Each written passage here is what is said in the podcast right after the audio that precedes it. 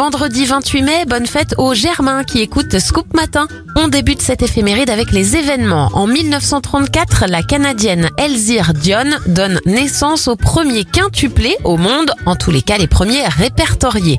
Et en 2010, c'est la disparition de Gary Coleman, Arnold dans la série Arnold et Willy. Les anniversaires de stars, Colby Kayat a 36 ans, 43 pour Sylvie Tellier, l'acteur Romain Duris en a 47 et ça fait 53 ans pour Kylie Minogue. Belle fin de semaine à vous